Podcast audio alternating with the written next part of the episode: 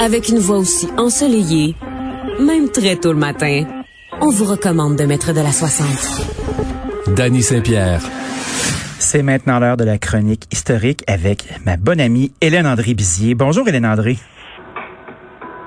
Comment ça va? Vous savez, avec l'histoire, il y a un peu de musique. Euh, Hélène André Bizier, qui est historienne, qui est, qui est ma grande amie depuis longtemps, et nous fait une chronique depuis euh, les huit dernières semaines. Aujourd'hui, on va parler de crash économique, de marché public, de travaux de chômage. Puis je trouve ça hyper intéressant d'être capable d'avoir une perspective sur l'histoire, d'être capable de pouvoir euh, y porter un second regard, puis de la mettre en relation avec ce qui se passe aujourd'hui. Bonjour Hélène André. Bonjour. Allô, je, je, pensais t'avoir perdu. moi aussi, j'étais dans les limbes, là, je me promenais dans le smog de Montréal. Ah oui, hein? Écoute, euh, euh, évidemment, il y a un petit peu de smog, mais dans l'ensemble, euh, notre clarté va sûrement éclairer avec un regard historique nos auditeurs. On parle de crash boursier, de marché public, de travaux de chômage. Que se passe-t-il avec ça? Ah, ben c'est parce que c'est très intéressant. Je pensais au marché public parce que c'est la saison des récoltes.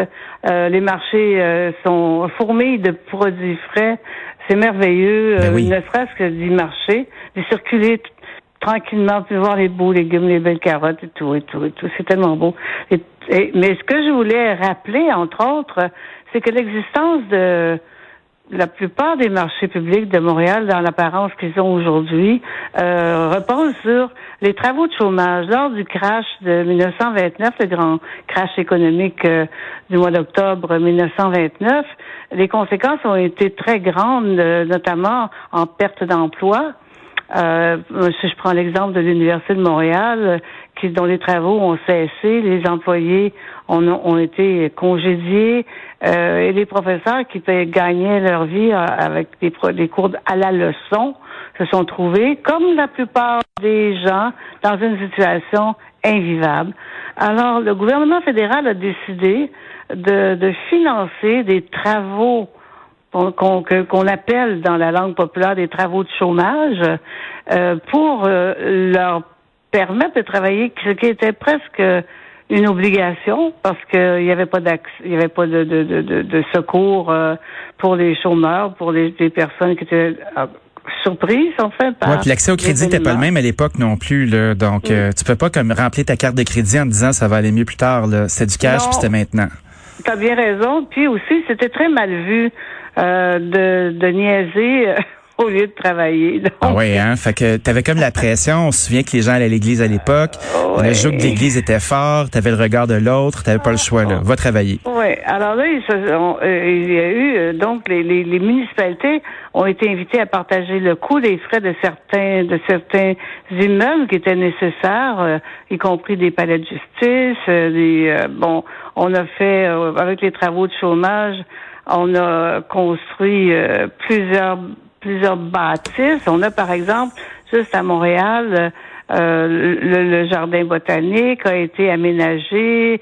Euh, enfin, l'île Sainte-Hélène a été réaménagée. Le lac de Castor a été creusé pour euh, ah, ouais.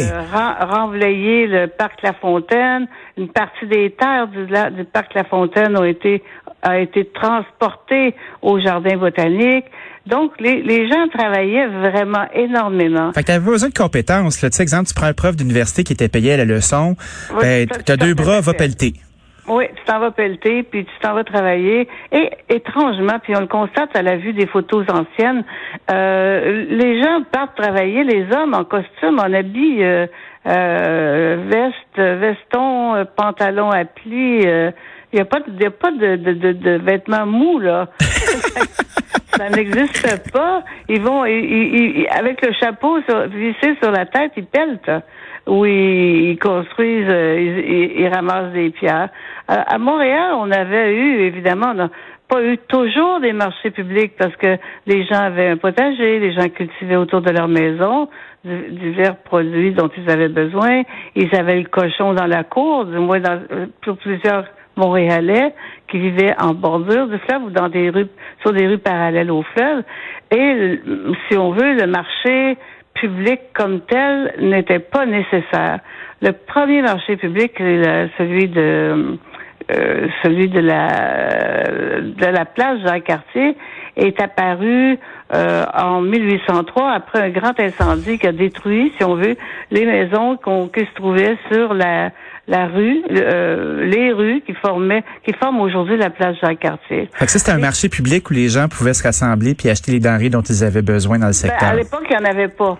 Alors, ce qui se passe, c'est que le, feu prend, ça, ça détruit plusieurs immeubles historiques, mais le château Ramsey est épargné. Et les terrains euh, qui, qui, forment la place de quartier aujourd'hui sont achetés par Joseph Perrineau et Jean-Baptiste Durocher, deux investisseurs, euh, deux personnes qui pressentent le potentiel de ces terrains et qui décident de le donner, à, donner ça à la ville de Montréal après l'avoir acheté. et le donnent à la ville de Montréal. Un acte notarié est euh, signé et euh, ils exigent euh, que ce terrain soit transformé en place de marché.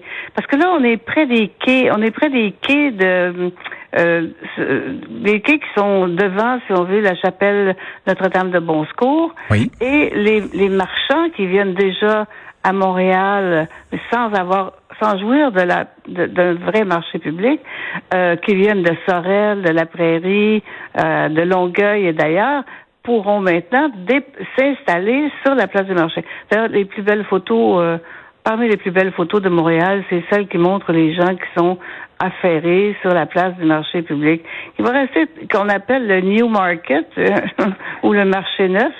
C'est pas nouveau, c'est pas nouveau. Il est dominé euh, par euh, la, la quatre ans ou cinq ans plus tard par la euh, le monument de, de Nelson, de Walfred Nelson, pas, excusez-moi, le monument à Lord Wilson. Oui. Et puis, euh, euh, l'hôtel Nelson qu'on connaît encore aujourd'hui est construit en 1832 pendant les grands travaux, mais c'est une affaire privée ça.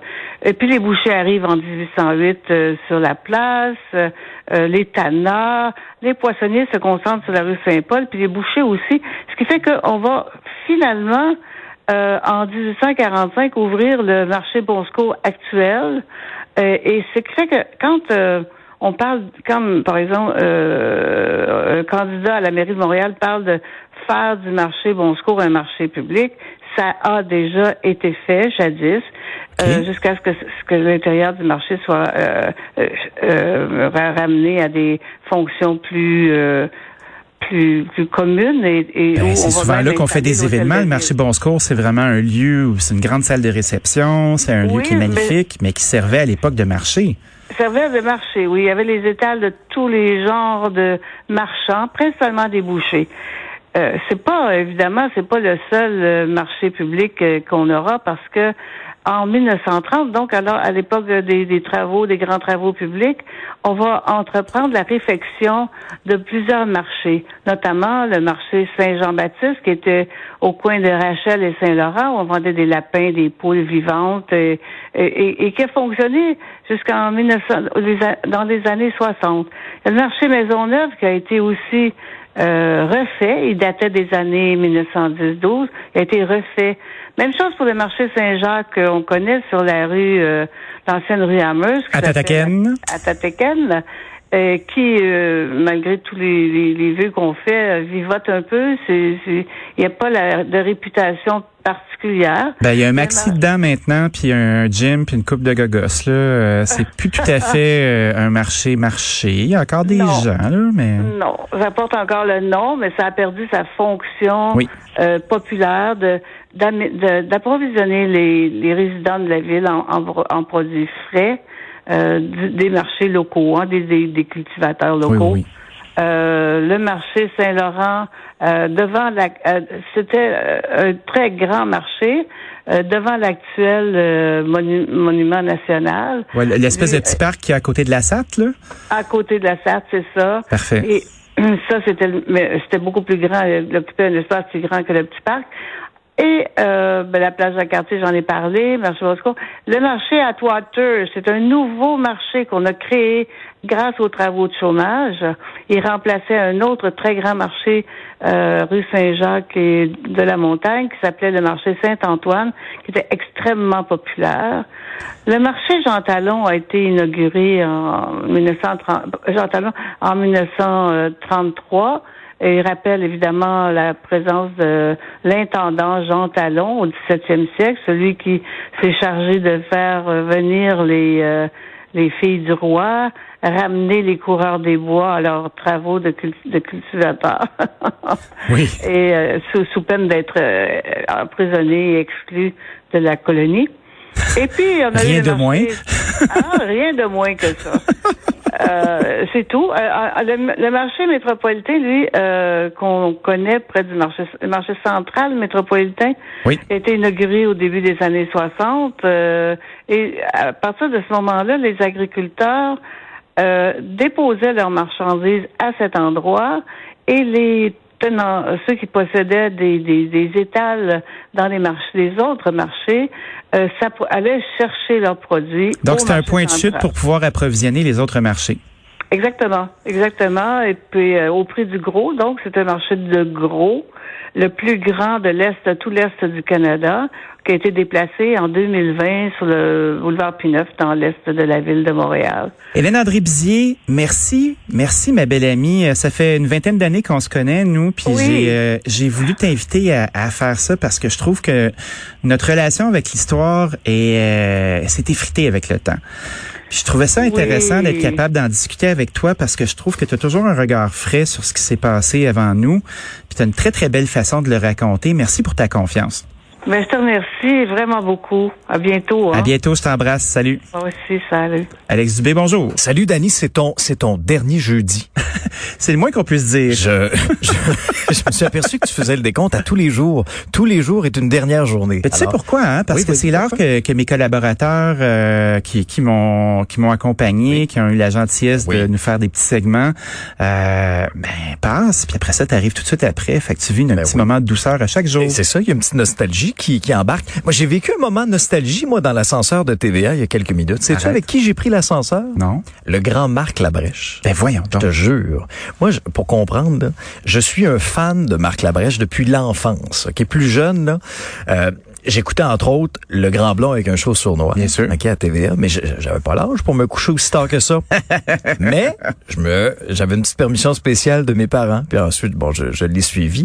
Alors il y a de ces moments comme ça quand on, on, on croise pour la première fois une de nos idoles. C'est rare qu'on est starstruck, hein, comme on dit en bon français dans notre métier. Eh oui, c'est vrai. On croise hein? tellement de monde, oui. puis à un moment donné, tu tombes, tu fais comme Oh, oui, Jeanne qui je l'ai été, je l'ai été, en tout cas, puis on a jasé un petit peu. Bref, très, très, très belle rencontre. Euh, mais l'actualité nous rattrape un peu aujourd'hui, euh, notamment, bon, on revient sur le, le plan présenté par le ministre de l'Éducation, Jean-François Roberge. C'est globalement, c'est bien accueilli, mais il y a des points d'interrogation de la part de certains, que ce soit des spécialistes ou même des, euh, des syndicats. Est-ce qu'on aurait dû garder le masque en classe? On l'aura pas. Il va, il va être présent quand même, malgré tout, là, dans les corridors, dans les autobus et tout et tout. Qu'est-ce qu'on fait avec les euh, les cas positifs? Parce que les bulles classe c'est terminé aussi. Alors le traçage des contacts, est-ce que ça va être plus compliqué? Et il y a toujours des questions entourant là, les lecteurs de CO2 qui ne seront pas déployés à temps pour la rentrée. Pourtant on nous l'avait. C'est un, c'est un enjeu qu'on a tellement parlé dans la dernière année et malgré tout, ben on va étirer ça euh, jusqu'en décembre. Est-ce que le, le, le, sujet qui est relié à tout ça avec la rentrée scolaire, ben c'est aussi le passeport vaccinal qui va être imposé à compter du 1er septembre. Puis là, bon, on a fait des tests, entre autres, dans un resto de Québec. Il va en avoir également dans un gym de Laval et un, un bar de Montréal prochainement. Mais là, tu as sûrement vu ça, il y a des petits crosseurs. Des petits crosseurs, tu ça? Crosseurs de grand chemin qui essaient sur Internet de se procurer un faux code QR, un faux passeport vaccinal. Puis là, ça se vend, là. Ah ouais? Ça se vend. Mais il y a des amendes qui sont reliées à ça. Ben là, on va pénaliser l'utilisateur aussi. C'est ça qui est intéressant. Ben, il faut. Tu payes 500 pièces pour ne pas avoir un vaccin Oui. gratuit pour risquer d'être pénalisé jusqu'à 6 000 Mais non, mais faut-tu que tu sois entêté dans tes fausses croyances Mhm. pour contourner ça comme ça, sincèrement? Où il y a de l'homme, il y a de l'hommerie, là. Mais ça, quand j'ai vu ça ce matin, j'ai dit, wow, vraiment, là, une chance que une très, très grande majorité de Québécois a fait tout ce qu'il fallait et on fait partie le Québec, des sociétés dans le monde où on est le plus vacciné. Et ça, je pense qu'il faut être fier de ça. On va célébrer ça tous ensemble. Merci, je te souhaite une bonne émission. Merci. Merci d'avoir été avec nous aujourd'hui. On se retrouve pour ma dernière demain. Attachez votre sucre. Je vais partir avec une trail de feu. À demain.